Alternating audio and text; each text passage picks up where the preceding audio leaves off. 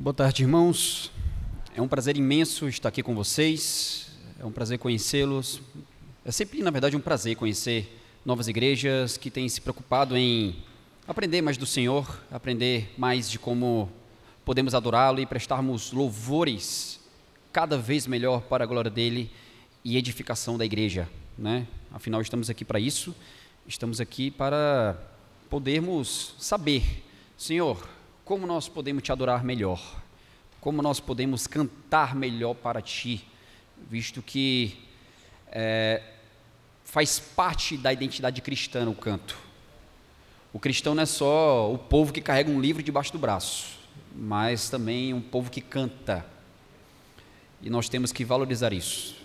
E, nesse primeiro momento, nós iremos falar sobre como fazer a igreja cantar mais, porque é isso que nós mais queremos não é? Vocês que são envolvidos com música na igreja, pastores, líderes ou membros da equipe de música, ou até membro que deveria se importar com isso, né? E você pode passar isso também aos seus demais familiares, não é? Como nós podemos contribuir para que a igreja cante mais? Não é? Cante mais e cante melhor. Eu sempre gosto de enfatizar isso, mais e melhor. A gente dá seguimento, então, né, apresentar rapidamente. Eu, meu nome é Felipe. Eu sou de Fortaleza, Ceará. Hoje eu moro em São José dos Campos. Me mudei recentemente para lá, depois que fui chamado para servir no Ministério Fiel e, e para cuidar do blog do Voltemos Evangelho por algum tempo. E, recentemente, ah, pedi para sair do ministério para poder me dedicar ao Cante. O Cante é um ministério que existe desde 2010, já, estamos, já somos um pouquinho antiguinhos aí na internet, onde nós começamos com um blog. Um blog e um manifesto, né? É, esse nome no imperativo, cante, não é à toa. A gente surgiu naquele período ali de 2010, 2009, 2010, onde estava em alta a ideia da teologia reformada na internet, vídeos traduzidos do Paul Washer, pregação chocante, e no meio desse turbilhão de coisas aí. E nessa época também, a música gospel estava muito alta, e era basicamente o que a gente tinha por aí. E o Cante surgiu como uma resposta a esse movimento. Tanto que na época o Cante ia a algum desses eventos Hoje a gente não faria o mesmo, mas na época é aquele tipo de coisa que talvez hoje não é legal, mas na época foi necessária. A gente ia para alguns shows gospel, sei lá, do Thales Alberto, e a gente ia com uns cartazes assim enormes assim no meio do show e de, dizendo: "O show tem que parar, cante as escrituras", né? Umas coisas bem malucas assim que foi necessária para dar um reboliço na igreja, não é? E aí, com o tempo, a gente foi crescendo com o blog, fazendo algumas pequenas conferências ao redor do Brasil, até que, de fato, nós priorizamos o trabalho na internet e passamos a falar não só de música, que era o principal objetivo na época, né, de músicas que cantassem as escrituras, de músicas que tivessem Deus no centro, mas também como um espaço para capacitar aqueles que são envolvidos com a música na igreja. E aí, de 2021 para 2022, 10 anos depois, na verdade, mais 10 anos depois, nós lançamos uma plataforma. Deixamos de ser apenas um blog com várias informações soltas e espalhadas, para criar um espaço onde nós pudéssemos treinar e capacitar aqueles que são envolvidos direta e indiretamente com música na igreja. Né? Então você vai ter, vai ter ali aulas de teologia da adoração, liturgia, princípios para música no culto, como montar um repertório. Né? No momento agora, eu estou preparando uma série de aulas sobre como implementar um processo de audição na equipe de música da igreja, que é algo muito importante, que às vezes muitos não sabem como implementar isso em suas igrejas. É até um tema polêmico às vezes, né? Como assim? Audição na igreja? Isso é coisa do mundo, para entrar na banda. Mas é necessário sim, né? Na verdade, a gente percebe ah, que a música, na verdade, ela é muito menosprezada é uma das áreas mais menosprezadas da igreja. É, Singley Ferguson, um teólogo ah, dos nossos dias, vai dizer que o canto congregacional é a área que mais precisa de reforma na igreja hoje. E parte disso é justamente por isso, porque música não é levada a sério. Né? Você não vai colocar uma pessoa, por exemplo, que não sabe cozinhar bem para servir na cantina. Né? Você não vai colocar uma pessoa que é, é desastrada e que segura um copo de vidro e derruba para trabalhar no berçário e segurar bebês. Não é, não é legal. Mas na música qualquer um entra, qualquer um faz, é de qualquer jeito, né? porque não existe o mesmo zelo Porque não há. Muitos têm aquela mentalidade de que basta o coração e vamos lá, né? vamos servir de qualquer jeito, mas música é coisa séria. Estamos lidando ali diretamente com o elemento do culto ao Senhor, né? e a gente vai ver mais sobre isso no decorrer das palestras, né? que é um momento onde nós, como igreja, nos encontramos com Deus, e por isso nós, obviamente, não podemos fazer de qualquer maneira as coisas que fazemos, e também nós estamos servindo a igreja. E para servir a igreja, nós precisamos fazer isso minimamente bem, senão nós não estaremos servindo a igreja, e sim atrapalhando a igreja. Né? Então, são coisas interessantes aí que nós vamos pensar no decorrer do tempo, e é por isso que o Kant existe, e é por isso que eu estou aqui, para espero que nesse curto espaço de tempo aí que nós vamos ter hoje, amanhã, que nós possamos aprender juntos aí como melhor servimos as nossas igrejas, tá? E eu também acabo que aprendo também com todos vocês. Cada igreja às vezes tem suas particularidades e muitas coisas às vezes que eu não conhecia, realidades que eu não conhecia, que eu possa conhecer e também aprender, né? Então, que a gente possa aprender juntos, tá? Para a glória de Deus e para a nossa edificação, a edificação do corpo de Cristo. Enfim, vamos começar aqui, gente. Então, como fazer a igreja cantar mais, né? Eu quero começar lendo o texto uh, que é um texto base, basicamente do canto congregacional, um dos textos bases, que é Colossenses 3,16, que vai ter um dos momentos da palestra que eu vou fazer basicamente uma explicação desse texto. Né? Eu vou fazer meio que uma exposição é, de partes desse texto, mas eu já quero usar também esse texto desde já como uma base para o que a gente vai falar hoje. Colossenses 3,16. Eu não vou fazer agora uma exposição, tá? Não vai ser isso. Eu vou trazer para você alguns pontos de coisas que nós devemos considerar para ajudarmos nossas igrejas a cantarmos a cantar mais, né? Então, Colossenses 3:16 vai dizer assim: Habite ricamente em vocês a palavra de Cristo, ensinem e aconselhem-se uns aos outros com toda a sabedoria e cantem salmos, hinos e cânticos espirituais com gratidão a Deus em seus corações. Então, o que a gente pode ver aqui é que Paulo ele está basicamente dizendo como deve ser a música na igreja, é? no contexto do culto. E o que ele diz é: vocês, igreja, cantem uns aos outros. E assim, a palavra de Deus, a palavra de Cristo, estará habitando no meio de vocês, estará habitando em vocês. Mas veja, é um recado para a igreja. Não é um recado somente para alguns, somente para o líder da equipe de música, somente para, o, para os pastores, para a equipe de música. Não, é um chamado para a igreja como um todo. E o que isso então deveria gerar em nós, que somos envolvidos com a música na igreja? humildade. E antes de tratar, entrar nos pontos do, de, do que nós podemos fazer para ajudar as nossas igrejas a cantar mais, eu queria, eu gosto de trazer essa reflexão, porque isso nos ajuda a nos colocarmos no nosso lugar como ah, responsáveis pela música na igreja, né, como integrantes da equipe da igreja. Porque um ponto que eu quero trazer para vocês, e que eu gosto de já começar logo com ele mesmo, para deixar a gente no chão, para de, deixar a gente, como eu falo no Ceará, deixar a gente no chinelo, sabe? Na humilhação. É bom falar, gente, e sempre bom lembrar, e se você não sabe, agora você vai saber, que você que é músico de igreja, você não é necessário para a igreja cantar. Você, músico de igreja, de certa maneira, é o integrante é um integrante desnecessário para que o canto da igreja existe. Nós somos desnecessários. E preste atenção no que eu vou dizer.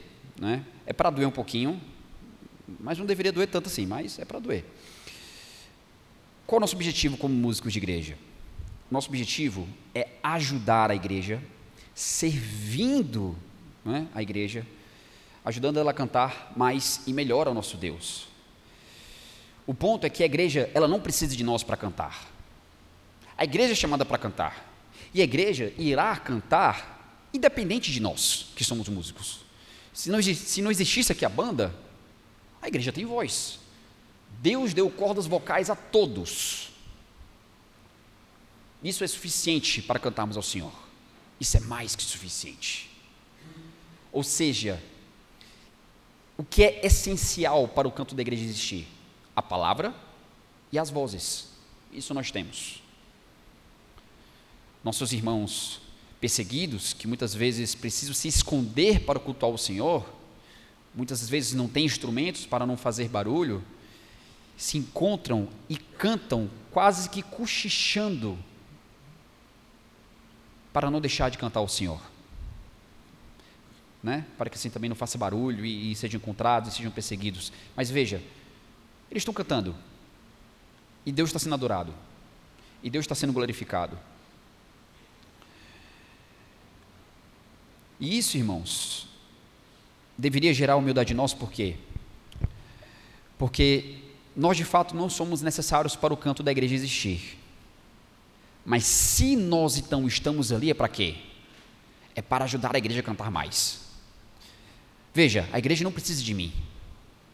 Então, por isso, eu tenho que ter muito cuidado com o meu orgulho de achar que, por eu ser um líder da equipe de música, por eu ser um músico, um guitarrista que faz aqueles solos maravilhosos, tecladista, de achar que porque eu faço isso, a igreja está se aproximando mais de Deus. Que assim a igreja está se conectando com Deus não, quem faz essa intermediação é Jesus. É bom, é bom a gente lembrar disso. Então, se estamos ali, é para ajudar ainda mais a igreja a cantar mais, a fazer melhor aquilo que ela já faz. É como o microfone. Eu não preciso dele para falar, mas o microfone me ajuda a falar melhor com vocês fica melhor, fica bonito. A música, a musicalidade, os solos, os instrumentos, não é? E o Senhor até mesmo fala nos Salmos, não é? Toque suas harpas, os tambores, não é? O instrumento de cordas, não é? Tudo isso é para deixar mais belo para o Senhor, que é o Deus de toda beleza. Mas veja, não, não é porque é essencial. Esse é o ponto. Não é que não seja importante os músicos de igreja fazem um trabalho muito importante para a igreja, sim, porque a depender do que eles fazem, eles podem contribuir muito para, para que a igreja cante muito mais bonito ao Senhor que merece esse louvor. Mas não ache que nós somos necessários para a adoração da igreja existir. E esse é o ponto. E é, esse, e é isso que deveria nos humilhar, nos colocar em nosso devido lugar. E aí, talvez com isso você se pergunte, não é? Mas, se, se a igreja então não precisa de mim, né, porque eu estou aqui, né, estamos aqui para servir a igreja, né, estamos aqui para servi-la. E para aqueles que creem em Jesus e fazem parte do corpo, isso é um privilégio. Não é? Os dons e talentos foram dados a nós porque, se você fosse definir os dois papéis basilares de dons, para que servem? Glorificar a Deus e servir uns aos outros. Então, se nós temos esses dons, que sejam para servir os nossos irmãos, não é? E aí, tendo isso em mente, gente, sabendo o nosso lugar, de pessoas que servem para ajudar a igreja, servir a igreja, a dar o seu melhor na adoração ao Senhor, eu quero agora trazer esses pontos para vocês. Como então nós podemos fazer a igreja cantar mais? O primeiro ponto que eu quero trazer para vocês é que a igreja precisa ser ensinada sobre a importância do canto. A igreja precisa ser ensinada que cantar é importante. A igreja precisa ser ensinada que Deus exige que nós cantemos. Por toda a escritura, por exemplo, você vai ver pelo menos, pelo menos 50 imperativos diretos para o povo de Deus, dizendo: cantem ao Senhor, cantem ao Senhor. E não é se possível, se quiserem, se estiverem, sei lá, com vontade. Não, cantem, acabou. Deem louvores. Você vai ver diversos, nos Salmos, diversas vezes. Né? Você vai ver Tiago dizendo, né? se estiverem alegre, alegres, cantem louvores. Né? Claro, ele não está dizendo aqui que é somente quando nós estivermos alegres, né? mas é um motivo a mais. Mas Você vê isso diversas vezes por toda a Escritura. Não é? E por que eu falo isso? Porque muitas vezes a igreja não é ensinada sobre isso. E isso é algo que, de fato, vai partir do púlpito da igreja. Não só do púlpito, mas também dos momentos de ensino, EBD. Né? Ah, é o momento que, por exemplo, nos discipulados, porque as nossas igrejas são muito ensinadas, e devem continuar sendo ensinadas a isso sim, a buscar ao Senhor na palavra, a crescer no conhecimento da palavra, a ter uma vida de oração, não é? E sim, isso é muito importante, é óbvio. Mas o canto, pouco é falado. Não é falado, você também deve cantar. Você deve buscar o Senhor na palavra, você deve orar ao Senhor, você deve cantar ao Senhor. E aí, por a igreja não saber disso, não ser ensinada, na verdade, a isso, ela muitas vezes é levada, ela canta nas igrejas porque é um costume, porque é assim que faz, porque é o que tem no culto, né? faz parte do culto. Mas por que que está ali no culto, gente? Não é? Não é, só, não é simplesmente porque música é divertido, porque música é, é, é bom, é agradável, porque de fato é. Mas é porque o Senhor nos ordena. Então a igreja precisa ser ensinada que ela precisa, que ela precisa cantar. E muitas vezes as igrejas não respondem como deveriam responder no momento dos cânticos, e aí você vê, não é? às vezes você fica desmotivado na hora que você vai conduzir algum cântico, e aí a sua igreja parece não corresponder da mesma maneira, ah, alguns estão apenas balbuciando algumas palavras, ou você vê pessoas cantando, mas o semblante é indiferente, talvez porque falta esse ensino, esse empurrão, sabe?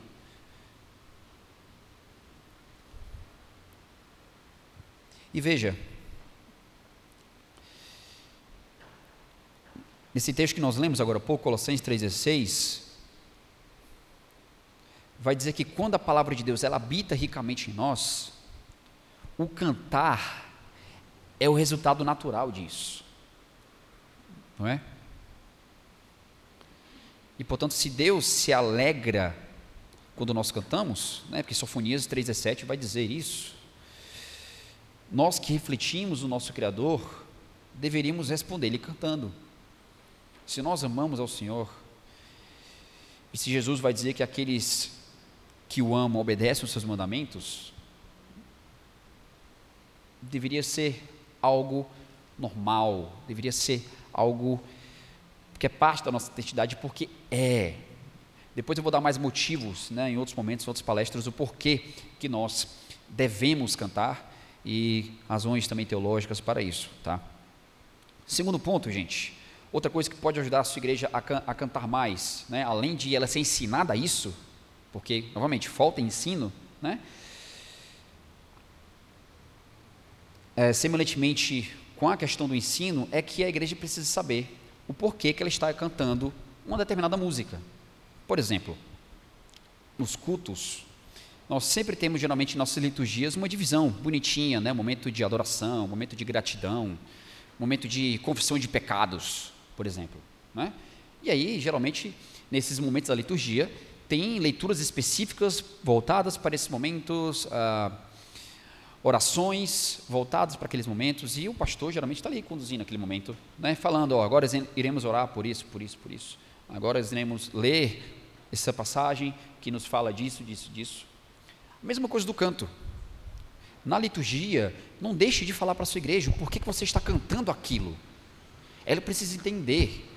Eu não estou dizendo que isso aqui não é uma defesa para aquelas ministrações exageradas que nós vemos em algumas igrejas, né? que, que é praticamente uma pregação de 10 minutos né? antes de começar cada música. Né? E aí você chega no meio da pregação mesmo do culto, é uma pregação de 10 minutos, porque, enfim, já, houve, já houveram outras 10 pregações antes, no momento das músicas. Né? Não estou dizendo isso. Mas, às vezes, reflexões. Ah, necessárias para que a igreja esteja sendo norteada. Por que ela vai estar cantando aquela música naquele momento?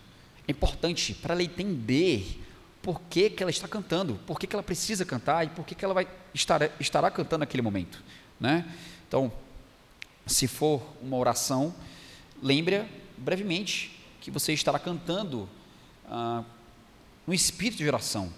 Se for uma canção, por exemplo, de dedicação, de adoração, mencione isso né? se é uma música que vai refletir ao ensino da palavra do dia, ou se é uma música que está se referindo ao ensino ah, do que foi pregado no domingo anterior, comente isso com a igreja, né?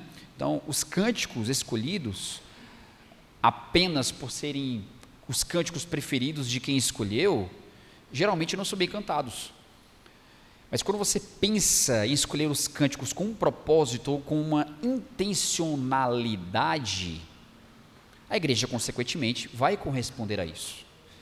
Então a gente tem que ter cuidado, inclusive, no modo como a gente escolhe as músicas. Né? Não tem como eu falar com detalhes sobre isso aqui, né? inclusive no Cante, a gente está preparando um treinamento de quase 30 aulas só sobre como montar repertório. Mas, basicamente, um dos pontos importantes é temos que deixar as, as nossas preferências de lado. A gente não pode escolher músicas com base nas nossas preferências, mas com base naquilo que vai de fato servir a igreja, que vai ter a ver com a liturgia.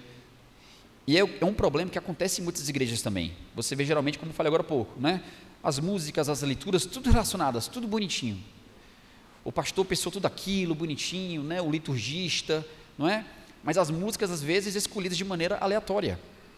Isso vai atrapalhar no canto da igreja, consequentemente, porque a igreja não vai saber o porquê que ela está cantando naquele momento. Né? Então, a música precisa ser escolhida com intencionalidade. Você não deve se basear nas músicas que você mais ouve no seu Spotify ou no seu YouTube, ou porque foi uma música da sua banda preferida que foi lançada semana passada, mesmo que seja do projeto solo, mesmo que seja do canto verbo, não é? Não é por isso que a gente vai cantar. Ok, nós já temos uma tranquilidade por, por sabermos quem são os compositores, ufa, são bíblicas, excelente. Mas por que, que eu vou encaixar essa música nesse domingo específico? Faz sentido nesse dia? Vai dar um apoio à mensagem para ser pregada? Nesse momento que eu vou colocá-la do momento de do momento de gratidão, ela de fato faz conexão com o tema, com esse momento da, da liturgia? Eu tenho que pensar nisso. Existe uma intencionalidade por detrás disso. Então, embora as nossas igrejas, no final das contas, sejam geralmente levadas a cantar qualquer cântico que a gente é, sugira, né? A igreja, gente, vai cantar sim, com mais entusiasmo, se elas souberem por que estão cantando aquela canção em particular que você escolheu, tá? Então, faça isso. Tá?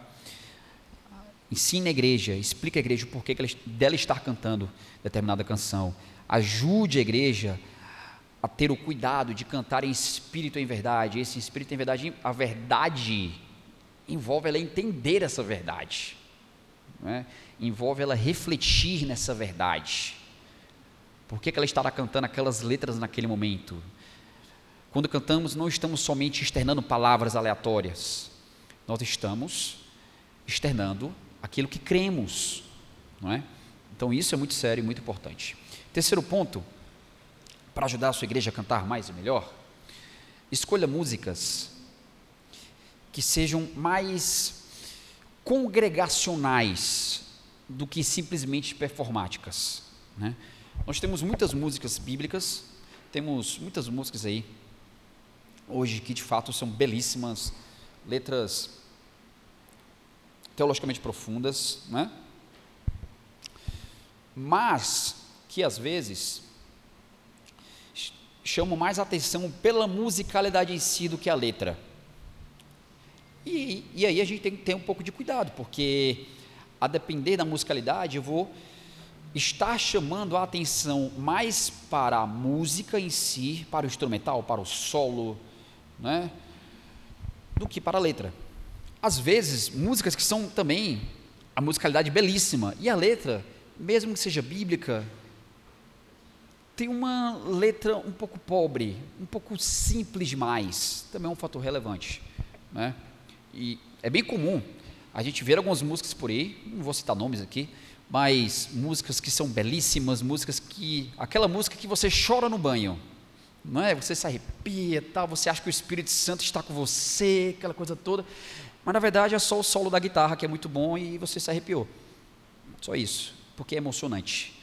E aí você vai ver a letra, uma letra simples, às vezes vazia, não é? É o que acontece às vezes quando nós ouvimos algumas músicas internacionais que nós não estamos entendendo nada que o cara está dizendo, o cara está falando Jesus, Jesus e você está lá. E você não entende mais nada. Porque o que está emocionando você são os solos, é a musicalidade, são os instrumentos, não é a melodia.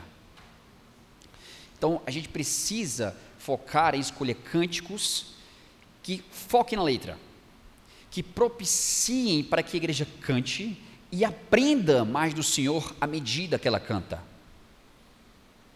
Porque esse é um papel da música, não é? Como é que nós servimos uns aos outros à medida que nós cantamos? Porque música é aquilo, né? Nós estamos louvando ao Senhor, entoando louvores a Ele, adorando o seu ser, reconhecendo os seus feitos, coisas que Ele fez e continua a fazer por nós, externando nossa alegria, gratidão, enfim. Mas também estamos ensinando uns aos outros à medida que nós cantamos. A gente viu isso em Colossenses 3,16, não é? A gente está ensinando e aconselhando uns aos outros. Por isso, eu preciso pensar em cânticos que ensinem, que tragam verdades. Né? Então, o princípio geral aqui que eu trago para vocês é o seguinte: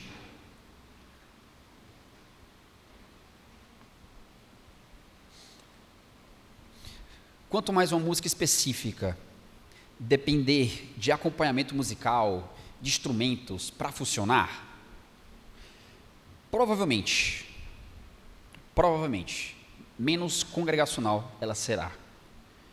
Se é uma música que você não consegue cantar sozinho, por exemplo, com, sei lá, com seus filhos num carro, sem você ligar nada, porque precisa ter aquele, ter aquele acompanhamento, provavelmente não é uma boa música para se cantar. Se é uma música que você não consegue, ao visitar um enfermo no hospital, levar só um violão e cantar aquela música, provavelmente não é uma boa música para se cantar.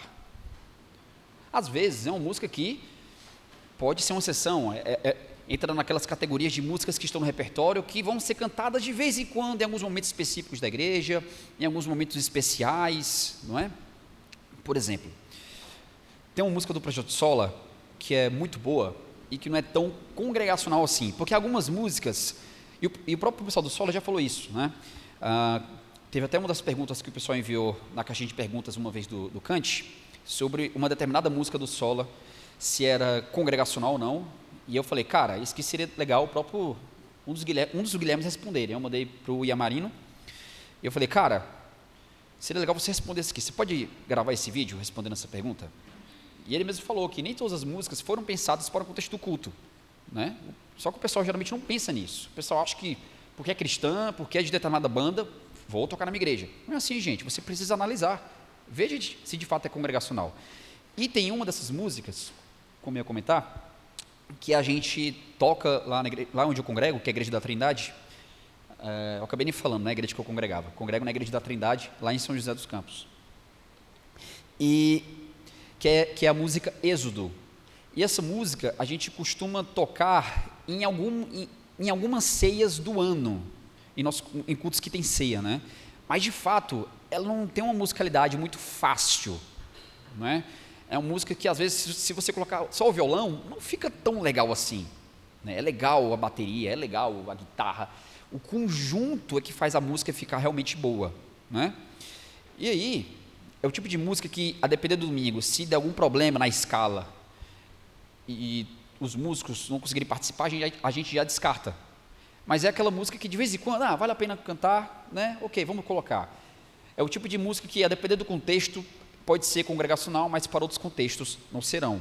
Tem músicas que não serão congregacionais para nenhum contexto, né? porque o autor, de fato, ele não pensou nisso. Né? Ele não, ah, eu vou fazer essa música, escrever essa música pensando nas igrejas cantarem em seus cultos. Não, né? Ah, às vezes o autor escreveu uma música porque achou bonita, escreveu e, ah, vou lançar para abençoar pessoas, e ok.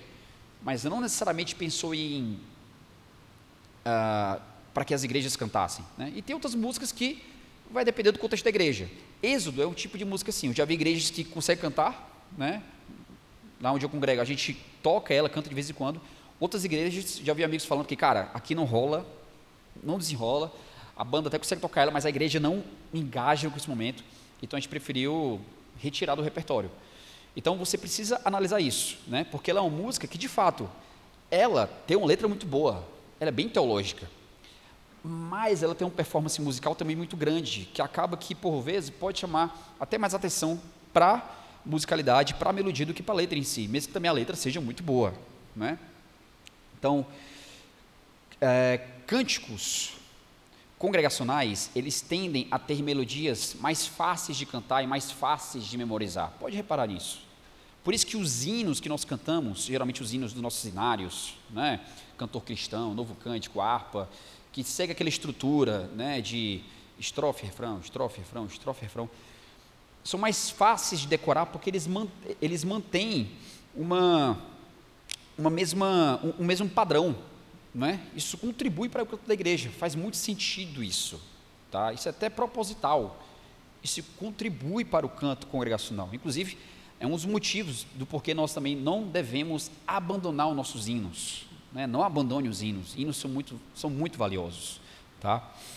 Então, é, novamente, não é porque um artista cristão criou uma música bela que ela seja necessariamente apropriada para o culto, tá?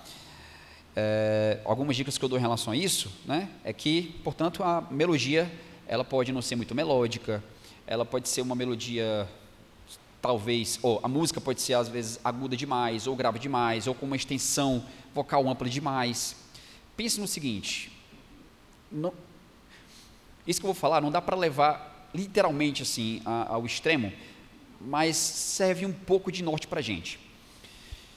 As músicas que nós escolhemos, como um exemplo do hospital que eu dei, tem que ser músicas que a criança mais novinha da sua igreja, que, a, que já consiga cantar, ela consiga acompanhar, e também o senhorzinho mais velho, que ainda consiga cantar, que ele consiga cantar também.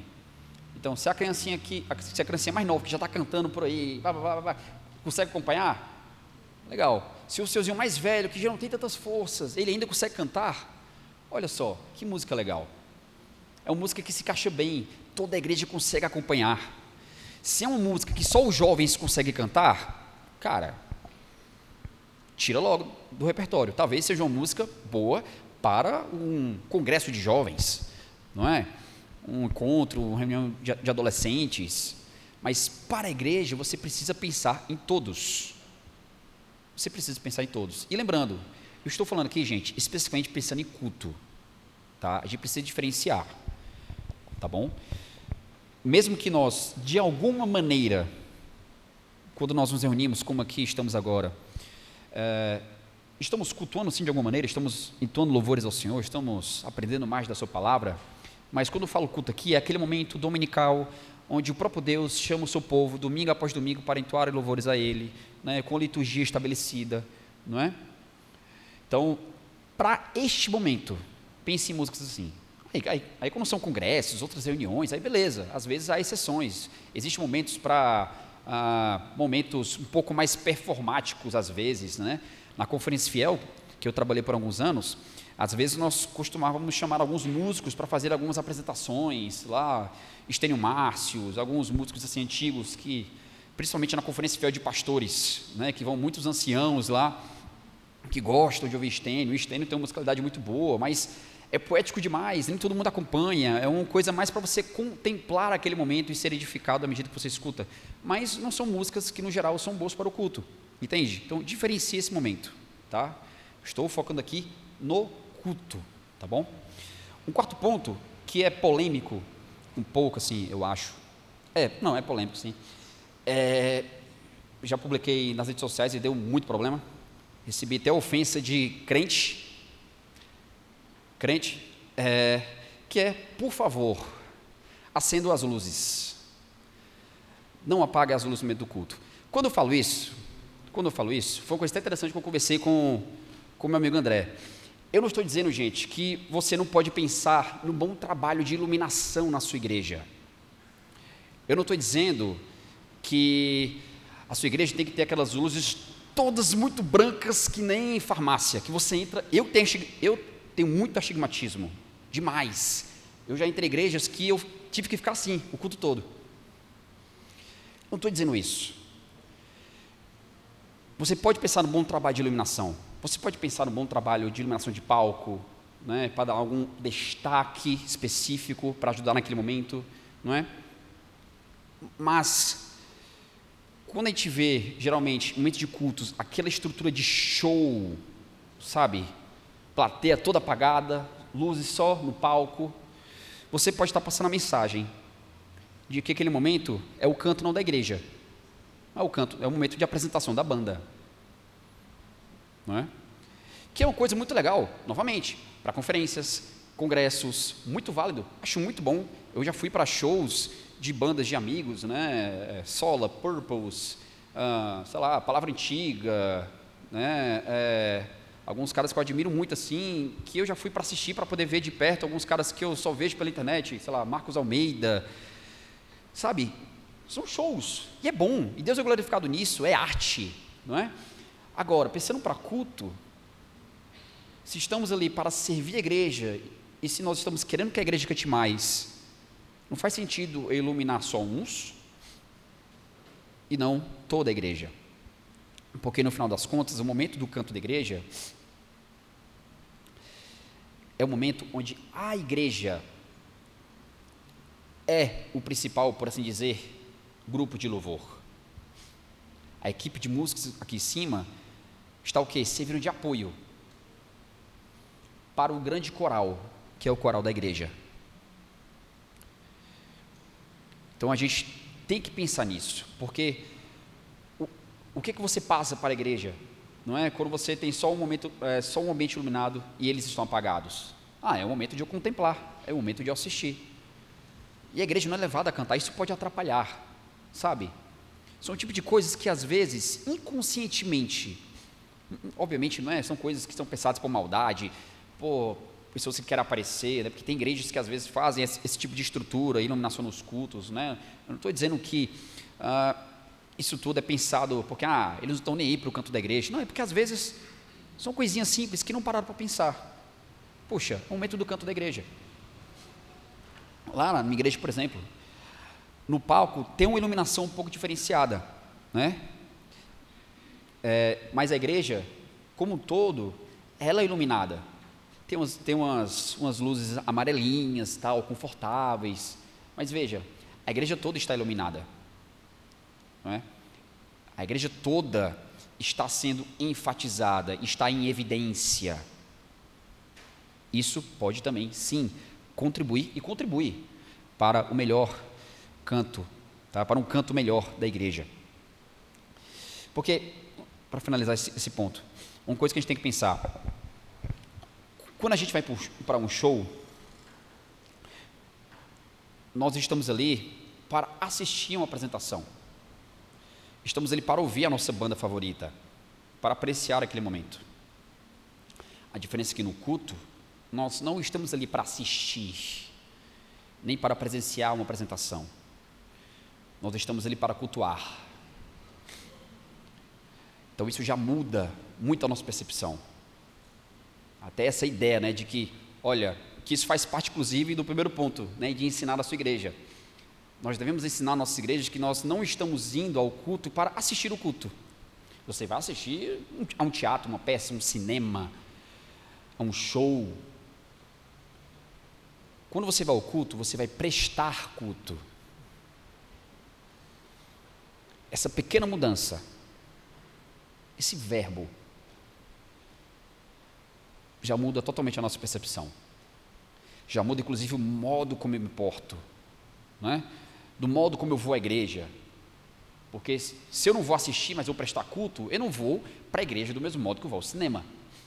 Eu não vou, na verdade, é até estranho, porque às vezes, quando a gente vai para o cinema, a gente não quer perder o horário, né? Que senão vai perder o começo do filme. E a gente quer ver até vezes a, a, gente não quer perder até, até mesmo os trailers que passam antes do filme, né?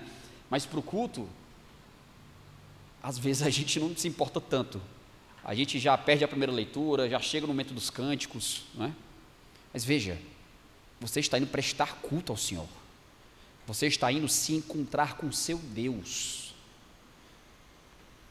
Isso já deveria mudar muito o seu comportamento e a sua atenção no modo como você vai cultuar, no seu compromisso, nos seus horários. Então, virar essa chavezinha de assistir para prestar culto já contribui também para a atenção da igreja nesse momento. Um outro ponto que eu queria trazer para vocês também é que nós que estamos aqui na frente como músicos de igreja, nós devemos ser modelos de entusiasmo para a igreja. O modo como nós nos portamos aqui na frente, como os nossos semblantes estão, é? como a gente fica, pode ou não atrapalhar o canto da igreja. Isso tanto os músicos como os pastores. Eu já vi na minha igreja, né, que eu, é, onde eu congregava em Fortaleza por um tempo, que eu acabei entregando a minha igreja, né, minha igreja anterior, tudo bem, mas, mas não tem problema, enfim. É, onde no momento do, dos cânticos um dos pastores, né, é, é uma igreja com liderança plural, né, e aí você via não somente um, às vezes mais de um dos, é, sei lá, dois, três pastores, que no momento dos cânticos, aquelas igrejas, sabe, que as cadeiras geralmente ficam atrás do púlpito, né, a igreja toda cantando, em pé, adorando, e os pastores lá, sentadinho, um, um sentado, revisando o sermão, a igreja lá cantando, o pastor aqui, só, às vezes fechava a Bíblia aqui, olhava para a igreja, o que, que isso passa? Se o pastor, que quer queira ou não, deveria, é o maior exemplo, né? deveria ser o maior exemplo, né? mas é o maior exemplo para a igreja, acaba passando a mensagem de que aquele momento não é tão importante assim. E de fato, para muitos pastores e muitas igrejas locais, né, o momento dos cânticos não é tão importante assim. Então o que que isso passa? O que que isso pode passar? Não é? Então a postura aqui na frente conta muito. Então, os músicos de igreja estão cantando uma música, sei lá, Ele é exaltado, rei exaltado. E aí, música alegre, feliz, né? E aí, você está aqui, ó. Ele é exaltado, rei exaltado. Nos... Tudo bem, você pode ser tímido. Então, trabalhe isso antes de subir para cantar na igreja. Ah, é porque eu sou tímido. Tudo bem, vamos treinar isso antes de você subir. Porque o modo como você está lá na frente vai impactar a adoração da igreja sabe? Coisas práticas mesmo. Às vezes você é o, é o guitarrista, tecladista, baterista. Mesmo que você, é, obviamente, não precise cantar nesse momento, né? É, porque de fato é complicado. Às vezes no momento da virada, tá? são muitas coisas, não é? Mas tente pelo menos nesse momento, uma dica prática mesmo aqui, tá? Tente pelo menos balbuciar as palavras. Veja, é o momento do canto da igreja. Ou seja, você também faz parte da igreja, você também é chamado a cantar. Então é muito bonito quando nós vemos o tecladista ali, que ele está ali de fato tocando, mas, mas ele não está indiferente, ele está participando daquele momento, ele está adorando, mesmo cantando ali, só balbuciando. O baterista também está participando daquele momento, né? mesmo que só balbuciando algumas palavras, não cantando tudo, às vezes é algum momento, né? porque outros, outros ele precisa se concentrar mais, mas não deixe de participar. Porque, lembre, a igreja está olhando para vocês, esse é o ponto. A igreja está ouvindo, está tá vendo você e ela vai ser impulsionada ou não pela sua postura, pelo seu semblante. Então, se eu olhar lá para frente, eu estou às vezes num mau dia, e eu vejo o líder lá, os vocalistas, os músicos alegres, contagiados pelas verdades que eles estão cantando, eu vou ser impulsionado, quer queira ou quer não, a cantar também. Isso é um testemunho até pessoal meu, tá? Que é algo que pode acontecer e já deve ter acontecido com todos vocês aqui em algum momento, várias vezes, né? Isso é normal. Eu já cheguei já no domingo específico na minha igreja, no culto de manhã, e eu tinha passado por uma semana muito complicada. Uma semana, enfim, com seus problemas, né? Com os problemas que a vida nos traz. E aí eu estava sem vontade de cantar. Estava sem vontade. Simplesmente não queria fiz a leitura, a primeira leitura do texto bíblico, né, do pastor lá chamando a adoração, tal, balbucia de qualquer jeito, e o pastor, agora vamos louvar o Senhor, respondendo com cântico e tudo mais. Não estava querendo cantar, nem cantei. A igreja ficou cantando, eu fiquei só olhando para a banda lá na frente. Mas aí, depois de um tempo, eu comecei a perceber a postura dos músicos. Comecei a olhar para o lado, vi alguns irmãos que com certeza tem os seus problemas, passa por suas dificuldades. Vi alguns irmãos com olhos fechados, chorando diante do Senhor, outros com alegria assim no rosto, sabe, cantando ao Senhor. Eu comecei a olhar isso tudo, assim, olhando para o lado, e comecei a ficar contagiado com isso. Isso, gente, me impulsionou a nesse momento que eu não queria cantar, a cantar com todas as minhas forças naquele dia, mesmo que eu não quisesse cantar nem um pouco. Poucos minutos depois, eu estava dando tudo de mim para cantar melhor ao Senhor. E essa é a ideia também de Colossenses 3,16. A ideia de que nós estamos nos comunicando uns com os outros. Parece que o apóstolo Paulo está dizendo que nesse momento os cristãos estavam cantando enquanto olhavam uns para os outros, sabe? É aquela ideia de afirmar verdades, sabe? Aquela ideia de estamos juntos, nós queremos junto nisso. O nosso Senhor é Rei, Ele nos resgatou, Ele merece toda a glória e nós estamos juntos aqui cantando, olhando aqui, olho no olho. Porque isso de fato nos ajuda, gente. Isso nos ensina. Nós somos admoestados, nós somos aconselhados. E aí ver naquele dia, irmãos, é como Hebreus fala, né? Nós não estamos sós, nós olhamos, é, nós devemos ser lembrados que nossos irmãos também, em outras partes do mundo, em outros momentos, também estão sofrendo perseguições, também estão, estão passando por seus problemas. Nós não estamos sozinhos em nossos problemas. E é olhar para isso e ver que mesmo assim temos nossos irmãos comprados pelo mesmo sangue, cantando ao Senhor, isso nos impulsiona. Então veja, a postura importa muito. Então você que está aqui liderando o canto da igreja, trabalhe a sua postura. E não é ser, como é que eu posso dizer? Não é ser falso. Ah, mas eu não sou assim. Eu não estou dizendo que você tem que externar além do que você faz. Não é isso. Mas se você de fato é tímido e você não consegue, se você, por exemplo, no banco, consegue adorar com tranquilidade, mas aqui em cima você fica tímido, tente trabalhar isso. Isso também vem com a prática. Né? Com a prática você vai melhorando isso. E também analise, às vezes, né? É, peça ao Senhor para sondar seu coração.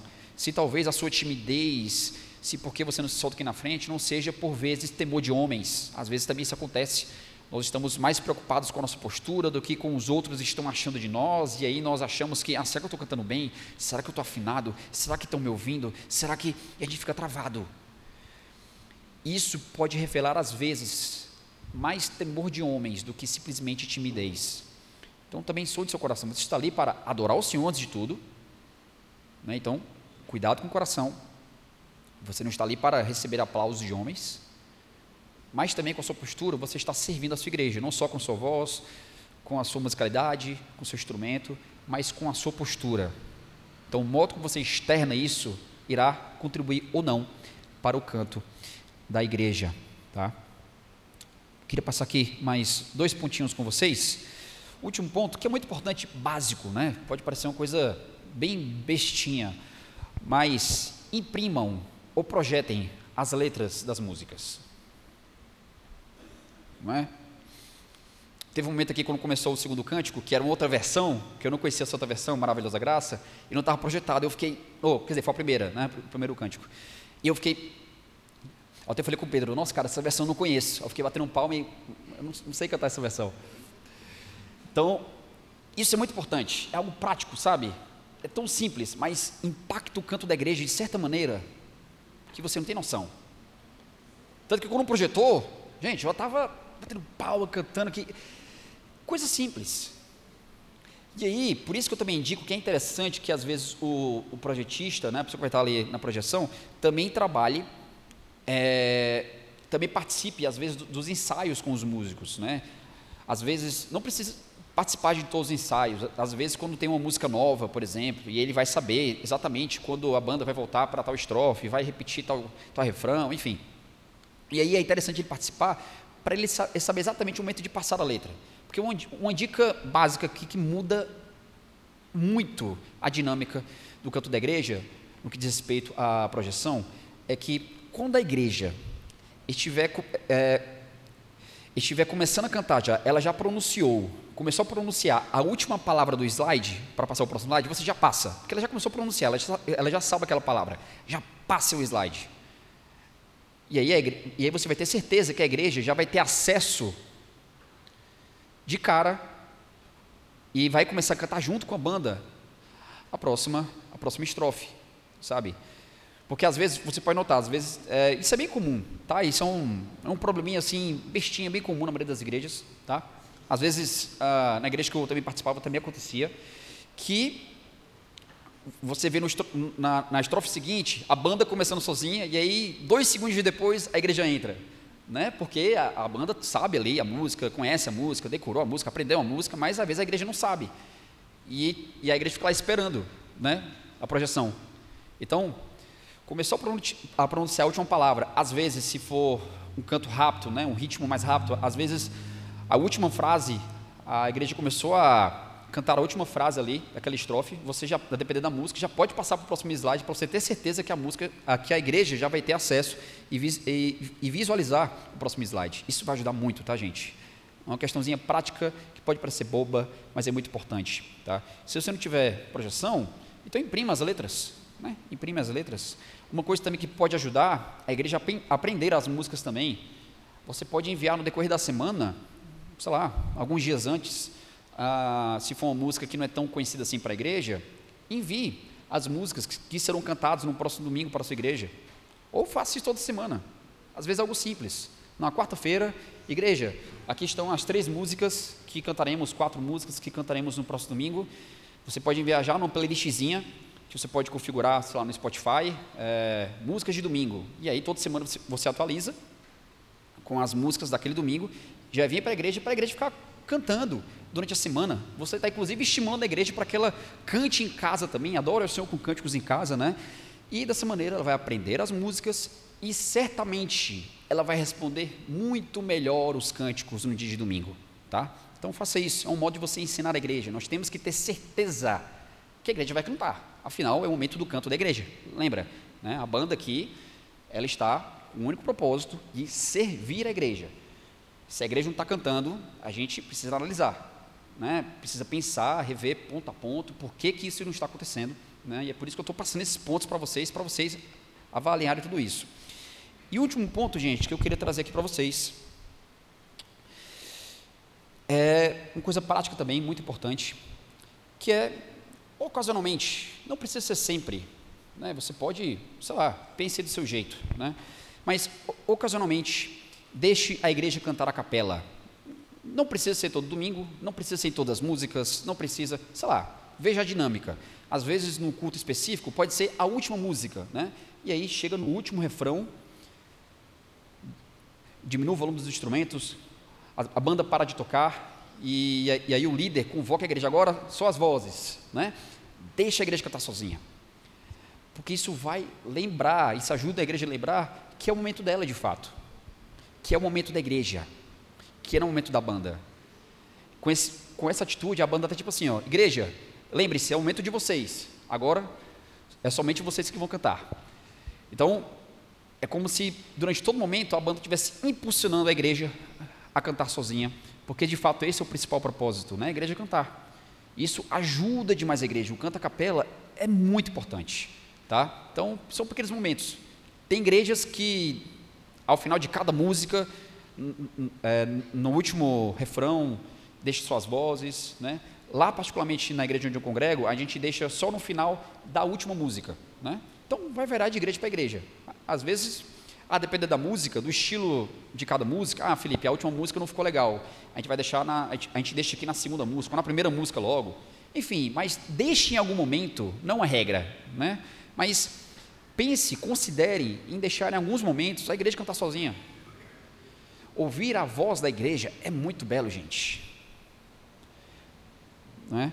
Porque com isso, consequentemente, quer você queira, quer não, você está lembrando a igreja que ela é o principal instrumento do culto. É o principal instrumento do canto congregacional. Lembre, o essencial para o canto existir é a palavra e a voz da igreja. Está aqui o nosso instrumento. Todos nós temos. Não é? Então, se a igreja, por exemplo, é, não canta com prazer e ela não tem a noção disso, consequentemente, a adoração musical não vai acontecer. Né? Então, com isso também, gente, eu não quero dizer, às vezes a gente querendo impulsionar a nossa igreja a cantar mais, o líder, às vezes aqui na frente, fica agindo é, a depender de maneira exagerada, como um líder de torcida, não é? Vamos lá, cante para valer, levante suas mãos, fale isso, fale aquilo. A gente não pode é, forçar demais, porque senão fica algo muito robotizado. Agora, obviamente, nós podemos e devemos usar palavras que irão contribuir, não é? palavras-chave, né? palavras, digamos assim, sei lá, uh, de sabedoria, palavras que para aquele momento serão estratégicas e bem pensadas para que a igreja cante. Né? Relembre, por exemplo, o porquê que a igreja está ali, o porquê que nós estamos reunido, reunidos, o porquê que nós estamos cantando ao Senhor. Não é? Ah, leia, por exemplo, algum versículo dos Salmos, né, do próprio Senhor convocando a sua igreja a louvá-lo, porque você precisa relembrar desse momento, você precisa mostrar para a igreja que ela é o principal instrumento do culto, não é? Então, em última instância, gente, para finalizar, o canto congregacional em nossas igrejas deveria ser tão natural, tão natural, como qualquer outras coisas que nós fazemos na nossa vida que são comuns do nosso dia a dia, não é? O canto congregacional deveria ser tão natural e tão, com uma fluidez tão natural como as nossas pregações. Deveria ser tão natural como nós lemos a palavra, né? Que deveria ser natural, pelo menos, né? Mas eu falo isso porque geralmente o canto não é tão valorizado assim, como eu falei no início, né? Isso deve ser algo que deve estar no seu coração. Lembre, o Senhor te chamou para cantar. Essa razão já, já deveria ser mais que suficiente, não é? Mas eu vou tratar sobre motivos né, pelo qual nós devemos cantar em outros momentos. E eu espero que nós, nesse momento, tenhamos aprendido, refletido e que alguns desses pontos sejam, uh, tenham sido importantes e interessantes para você refletir e aplicar na sua igreja local. Gente, dúvidas, perguntas? Boa tarde. Meu nome é Vanilda, eu sou membro aqui da igreja.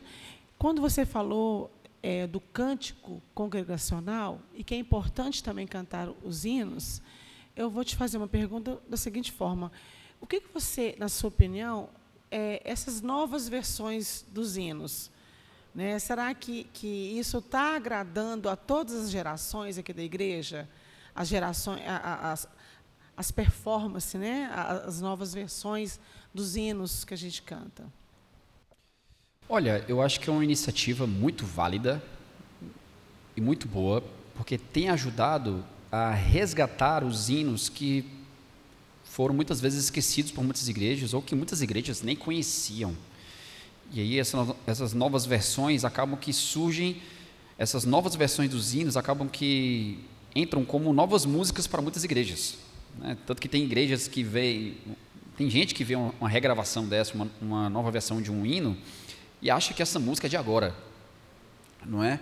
Então, eu acho bom, é uma iniciativa boa justamente para isso, para resgatar, e às vezes, até para trabalhar no seu contexto local, né? Às vezes é um contexto local que você vê que os hinos mais tradicionais talvez não estejam mais se adequando da mesma maneira, e aí você pode renovar aquele, aquele cântico que por vezes já está um pouco enjoativo, porque às vezes pode acontecer, às vezes é um cântico que você já cantou tanto na sua igreja, tanto na sua igreja, que você vê que a igreja não responde da mesma maneira.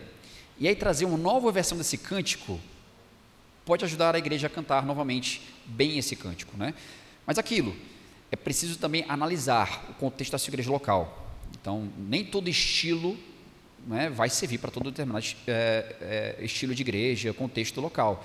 Por exemplo, às vezes você pega uma igreja bem tradicionalzinha, ah, que é só o piano, só no violão, você não vai trazer uma música numa pegada, sei lá, rock, ou como alguns falam, né, worship naquele ambiente. Não, não vai, não faz, não faz sentido. Do mesmo modo como trazer uma música tradicional demais, às vezes, né, para, um, para uma igreja mais contemporânea, mais, com liturgia mais moderna, por assim dizer, não vai encaixar muito bem. Então, é analisar o contexto da igreja local, mas é, também ver essas novas versões como sendo muito úteis e que às vezes podem até ajudar a resgatar né, cânticos antigos que foram esquecidos pela igreja. Então, acho muito importante. Paz do Senhor, Felipe, tudo bem? Paz. É, meu nome é Carlos, eu sou da Segunda Batista, na Cidade Nobre. É, sobre a questão das luzes, eu queria colocar um ponto. É, às vezes, pelo menos eu penso, né, que como você começou o discurso falando, a gente que está à frente do louvor, nós somos instrumentos é, dessa adoração. E, por exemplo, nos ambientes psicológicos, é comum que você tenha um ambiente em meia luz, para o pessoal se sentir mais confortável para se abrir ali, falar com o psicólogo e, de repente, é, trazer o problema dele com mais, com situação mais, vamos dizer assim, mais leve. É, será que nas igrejas também essa questão da meia luz, ela não fala mais sobre a igreja do que sobre com quem ficou a luz? Aquele ambiente não é um ambiente para a pessoa se sentir mais confortável para louvar a Deus, para ela é, se soltar mais, sem estar tá com aquele, aquele problema sentimental de achar o que o outro está pensando ou não dele. É, e aí, para concluir a pergunta, será que isso, se a igreja precisa desse ambiente para se sentir confortável, é uma questão de imaturidade da igreja ou ela, é, a gente realmente pode usar isso como instrumento para tornar o louvor mais, vamos dizer assim, é, maior para Deus?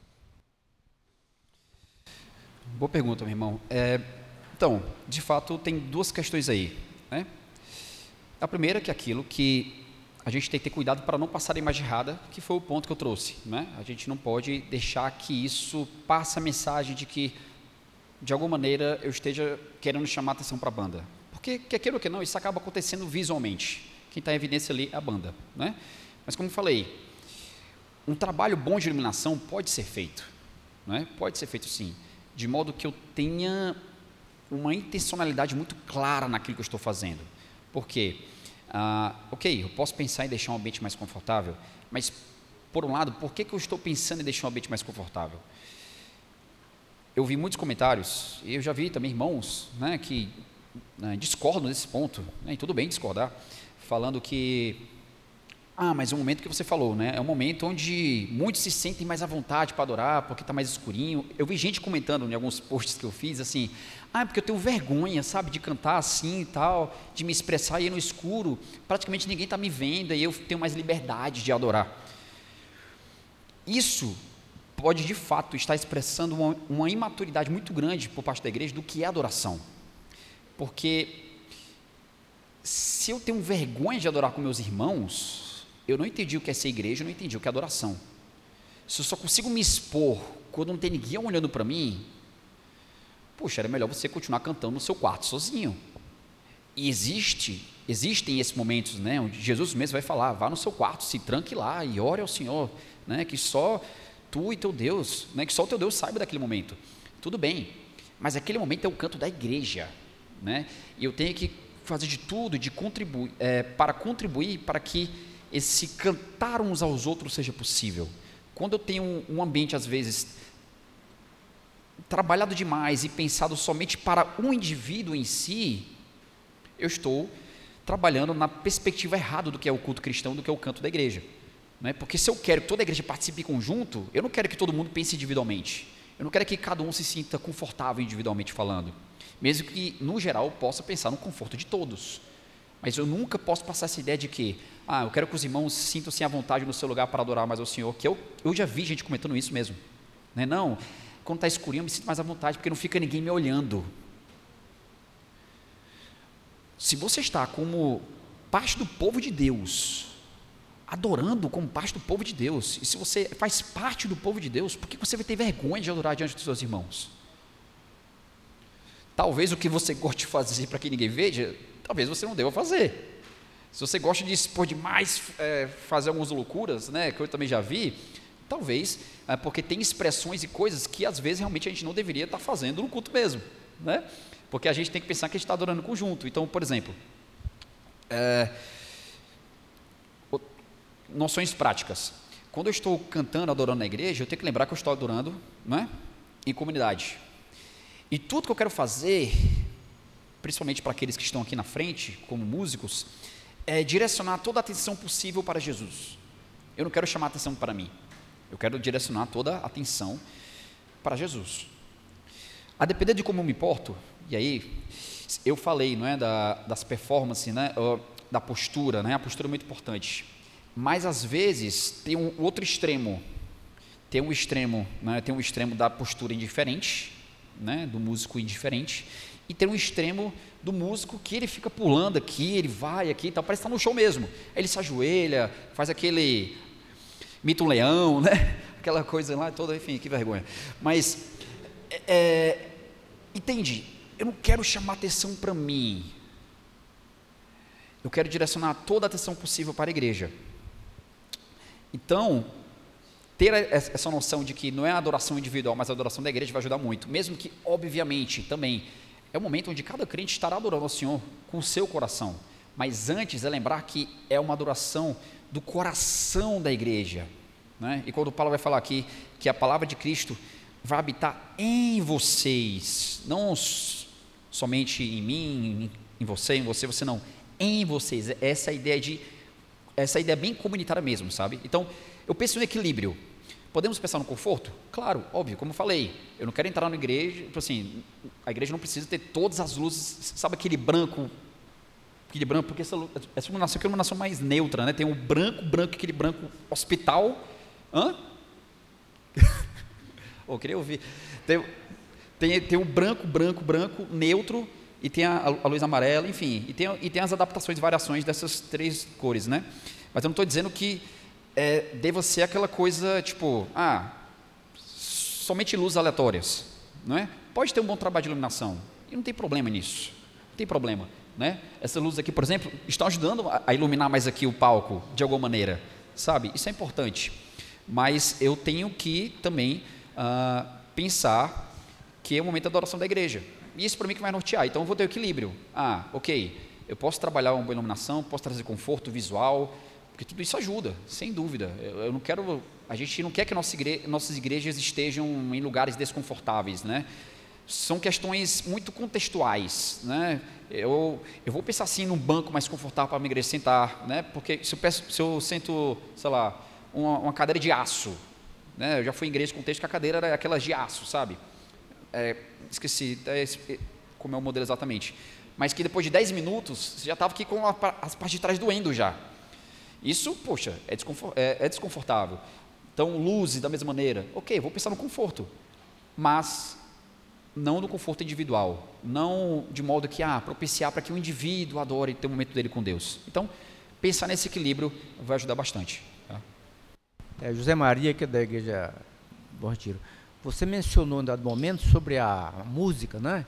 A música tal que você, sua família poderia cantar, porque todos conhecem a letra, a música é mais fácil. Eu participo de reuniões dos pequenos grupos, também com os grupos de deões. Eu percebo que às vezes a dificuldade é que as pessoas não conhecem a letra, né? E às vezes tem algumas músicas que requerem acompanhamento impossível nesses lugares, então tem que se cantar a, a capela. Então eu acho muito importante isso que você mencionou, o fato de, além de aprendermos as músicas, são acompanhadas com toda essa maneira que nós conhecemos, mas também que músicas que se possibilite conhecer a letra eh, e o ritmo de tal maneira que pudesse cantar capela em reuniões externas à igreja, onde nós não temos essa, essa, esse suporte. Então, é muito, achei muito importante essa sua observação. Que às vezes a gente percebe que, não, às vezes não, não é que não se preocupe, mas não se pensa dessa forma, e é muito importante. É, são, são pequenos detalhes, né? são detalhes que fazem diferença no dia a dia da igreja, porque às vezes isso até atrapalha no, na escolha do repertório geral da igreja, porque às vezes você vai dificultar se você escolher uma música que só pode ser tocada com todo o acompanhamento, mas aí é uma música que, por exemplo, numa reunião de oração que, que vai ser só o violão ali, puxa, essa música não se encaixa. E aí atrapalha, porque você achou que poderia tocar, quando você vai começar a tocar, hum, não ficou legal. Então, quando você pensa em músicas que serão adequadas ou, ou adaptáveis para todos os momentos, isso ajuda demais, ajuda demais, né? até facilita a escolha do repertório. Eu vou fazer um comentário aí, eu gostaria de ver o que, que você tem para acrescentar e tem uma pergunta também. Então, essa questão do, da performance no palco é muito sutil. É, quando a gente começa a refletir mais sobre isso, eu penso que qualquer músico que está envolvido com o culto, que participe de algum momento ou outro, talvez uma pergunta que a gente tem que se fazer é a seguinte: quando eu, quando eu estou na congregação, o meu comportamento de adoração é igual ao que eu tenho lá em cima? E quando eu comecei a me analisar em relação a isso, eu comecei a ver que não. Então, eu acho que todos nós temos uma tentação a transformar esse momento em uma performance, desde o gestual, de levantar a mão, de cantar com o olho fechado ou não, que eu acho que é uma, uma reflexão. E aí são detalhes também práticos, né? Porque normalmente o grupo de louvor, muitas vezes ele vira o VIP do culto, né? Então, tipo assim, ele tem, ele tem o passe para entrar e sair da igreja a hora que ele quiser, e, e, e, não, e, e a gente percebe isso em qualquer lugar que a gente vai. Então, eu queria que você, se você pudesse dar alguma orientação prática em relação a isso, né, de como que a gente pode implementar essa cultura da igreja que adora, para que, é, vamos dizer, a igreja comece a se identificar como parte, como instrumento do, do culto mesmo, né? E, e, eu penso também sobre a questão da, da, influência do rádio, da internet, das músicas, porque quando a música vem muito nova, eu estou falando de repertório. A gente está recebendo música nova o tempo inteiro. Eu queria que você falasse então um pouquinho também sobre a novidade de música e como que isso dificulta o canto congregacional. De fato, a nossa performance aqui na frente uh, tem que ser muito cautelosa, né? Como eu falei, nós devemos ser intencionais com a nossa postura aqui na frente, porque nós estamos contribuindo com a nossa postura com o canto na igreja. Mas a gente deve, de fato, é, nós devemos ser autênticos, né?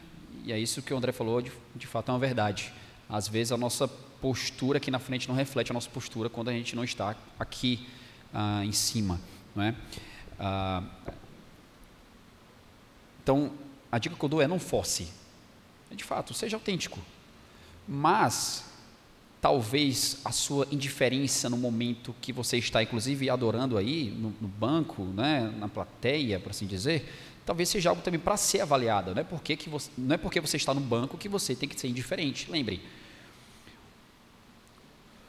a sua postura, aquilo que você demonstra externamente, apenas é um reflexo daquilo que vem do seu coração. Nós não somos indiferentes em momentos de grande alegria da nossa vida, nós externamos isso.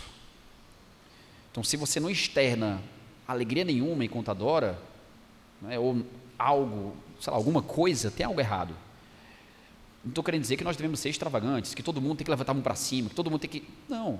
Às vezes, a postura genuína de irmão vai ser simplesmente abaixar a cabeça, fechar os olhos e cantar. E adorar ali. Outro vai ser levantar as mãos, tudo mais, tipo assim, sabe? Olhar para cima e ficar ali naquele momento, tal, ficar meio que no gingado aqui. Cada um tem o seu jeito particular. Eu estou falando da indiferença. Temos que, ter, temos que ter cauteloso também com a indiferença. Né? A indiferença muitas vezes pode revelar algo também no nosso coração é, que nós precisamos tratar. Por que eu estou sendo indiferente no momento que deveria ser prazeroso para mim, que eu deveria externar? Não é? Então, isso é importante. E consequentemente também o cuidado com sermos duas caras, né? Às vezes você está aí embaixo, você não fecha os olhos quando está cantando. Por que aqui em cima você fecha os olhos? Você quer, sinceramente, né? Você quer pagar de mais piedoso, talvez? É. Às vezes você esqueceu a letra. E aí você fechou os olhos porque esqueceu a letra e quer mostrar que. Vou dar uma pausa aqui para a igreja cantar. Mas você só esqueceu a letra. Eu já fiz isso, inclusive. É uma técnica, tá? Mas não é legal vocês fazerem isso. Então, analise a sua postura. Né? E lembrando, nem sempre fechar os olhos, principalmente para que, quem está aqui em cima, é legal. Né? Lembra, você está se comunicando com a igreja. Então, manter muitas vezes os olhos fitos, né, fixos assim para quem está embaixo, estimula a igreja a cantar. Né? Não ficar simplesmente aqui, ó, né? mas às vezes olhar como se tivesse, lembra a ideia de Colossenses, né? de uma estando aconselhando, aconselhando uns aos outros? Então é cantando como se estivesse pregando mesmo, cantando olhando para a igreja, isso ajuda, isso estimula. Aquele irmão às vezes que pode estar indiferente aqui, ó, aí ele vai ver, aí ele vai ver você olhando para ele, aí ele vai, sabe? Então isso é importante, isso estimula, tá? Então é uma questão importante sim para a gente analisar e pensar, tá? Sobre a nossa postura. E o que o André falou sobre a influência né, dos nossos, das músicas, das rádios evangélicas, né? É muita música surgindo semana após semana. É música nova todo dia. A gente tem que ter muito cuidado, gente, para que o nosso repertório não seja um reflexo do mercado. A gente tem que ter muito cuidado com isso. Às vezes, o mercado de música cristã, música gospel, é o que está determinando o nosso repertório mais do que nós mesmos, né? mais do que os pastores, mais do que os líderes.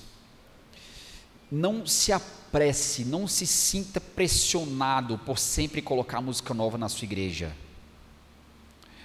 De alguma maneira, você será induzido a isso, porque você, vai ver outras igrejas, colegas seus, irmãos seus, cantando uma música nova foi lançada, né? e às vezes vale a pena adicionar sim, mas veja, eu, é, são músicas que serão adicionadas porque, de fato, há uma necessidade porque há uma intenção. Não, essa música ela vai suprir a falta sobre esse tema. Faltam mais músicas sobre esse tema no repertório da minha igreja.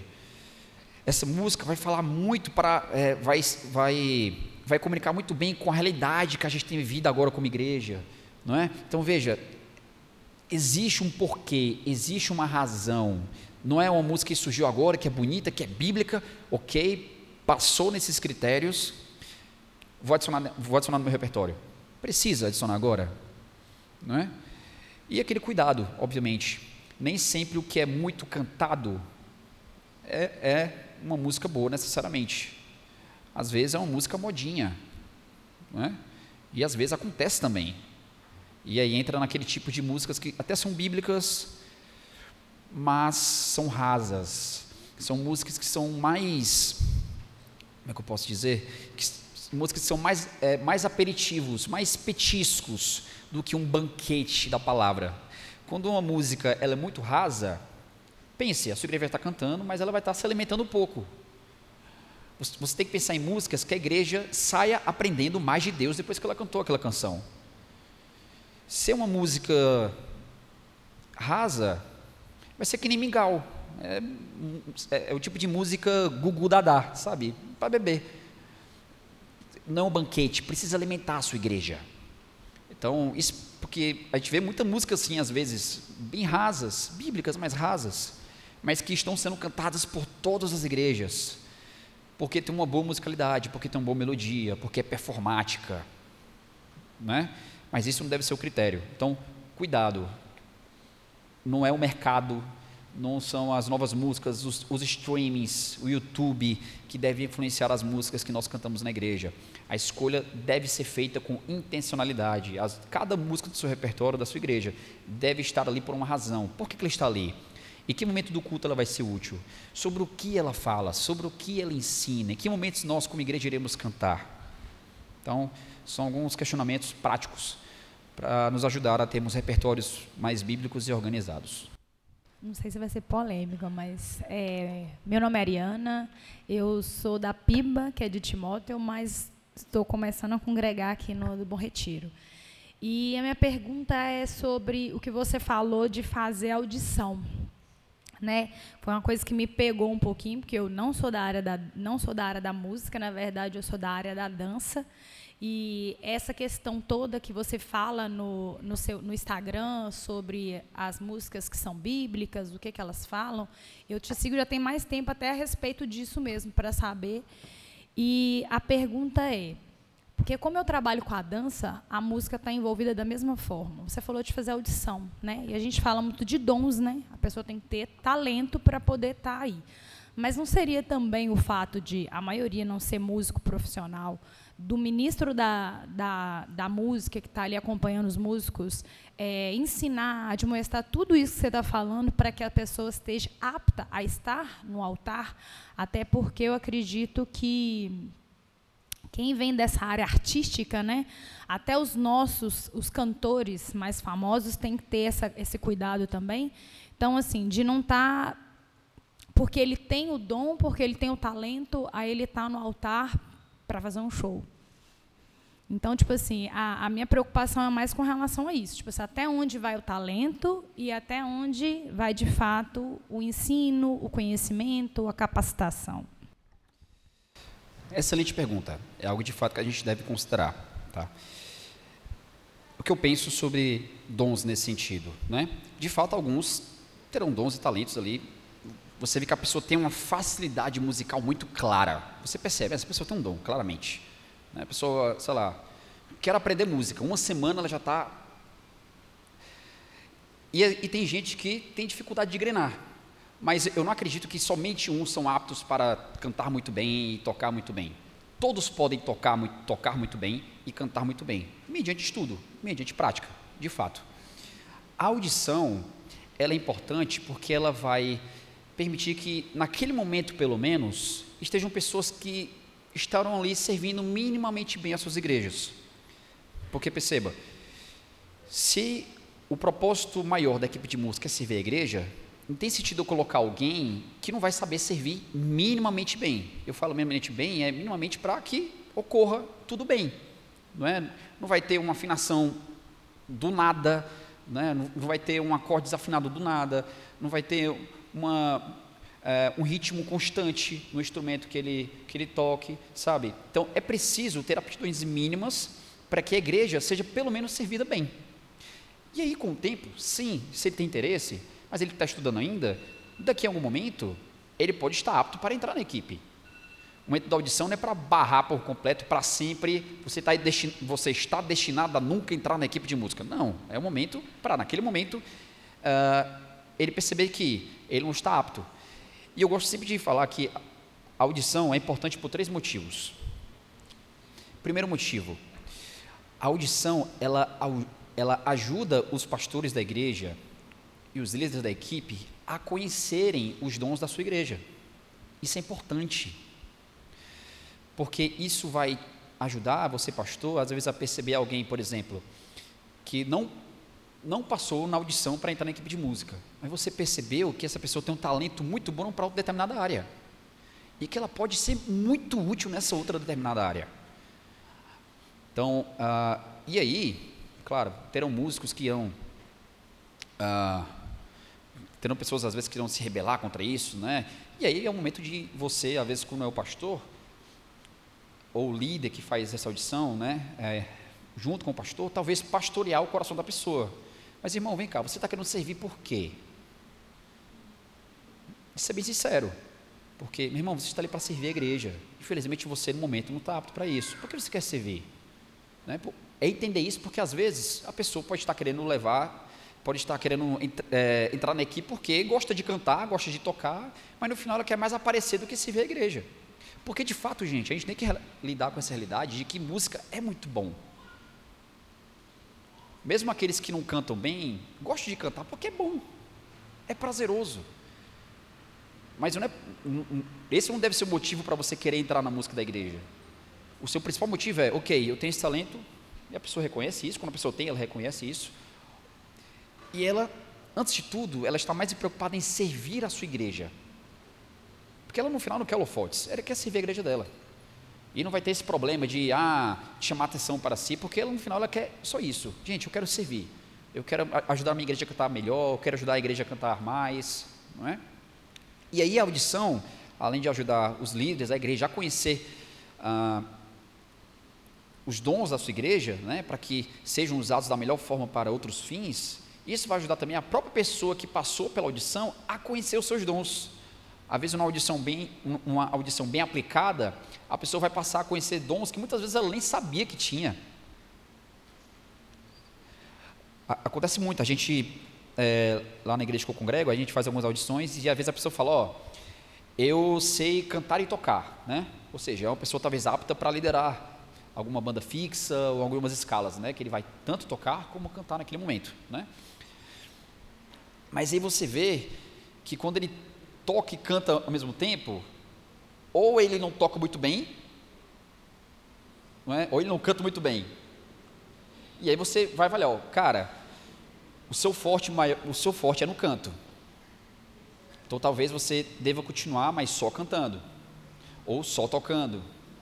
Ou você percebe que, cara, você canta muito bem, mas você não mantém um ritmo constante no violão. Isso pode atrapalhar um pouco no acompanhamento da banda. Então você vai ajudar a própria pessoa a conhecer seus próprios dons. E às vezes ela não vai passar a audição no momento, mas você vê que essa pessoa, por exemplo, no momento da audição, você vê, você vê que mesmo com a resposta negativa, né, de que ela, de aquele, aquele momento não vai ser o momento dela, mas é uma pessoa humilde, que ouve muito bem. E talvez ela seja uma pessoa bom de ouvir, talvez seja uma pessoa bom de aconselhar. Você já identifica, opa, meu irmão, mas sabia que você talvez tem uma área na nossa igreja que é uma área de, uh, de, de, de, aconselhamento, né? Uh, de recepção de novos irmãos. Sabe, sabe que talvez você, uh, por enquanto, seja muito útil nessa área? A nossa igreja tem precisado de pessoas para servir nessa área. E aí essa pessoa pode, pode descobrir um talento e um dom que ela tem para servir em outra área da igreja que, que tem muita demanda também. Sabe? Então, é importante. Exatamente, exatamente. Então, um outro fator importante. Um terceiro fator que eu trago aqui, tem outros, mas estou tentando trazer pelo menos uns três aqui.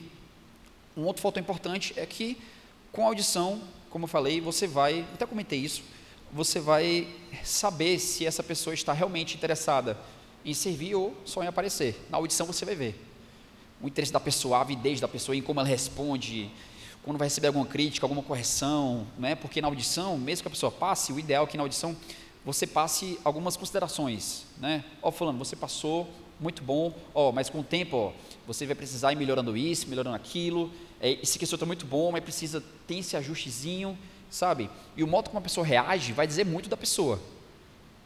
Se a pessoa for orgulhosa, hum, não recebe bem críticas, talvez não seja um bom momento para ela servir. Ela precisa ser mais discipulada, mais pastoreada, para quando tiver aquilo tratado em seu coração, aí talvez você possa chamar, ó, fulano, estamos precisando de alguém na equipe, agora você será bem-vindo. Né? Então, audições, basicamente, resumindo aqui, são úteis para os líderes conhecerem os dons da sua igreja, são muito úteis para os próprios membros conhecerem os seus dons, e terceiro, para você saber se a pessoa que está entrando na equipe, ela está realmente interessada em servir ou só querendo aparecer. Né? Então, espero ter ajudado.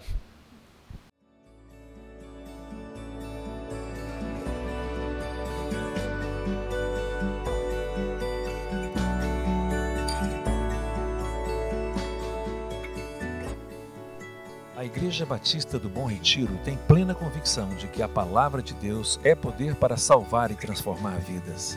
Nosso desejo é que essa mensagem tenha alcançado seu coração. Para saber mais sobre quem somos e em quem acreditamos, acesse ibbrpatinga.com.br.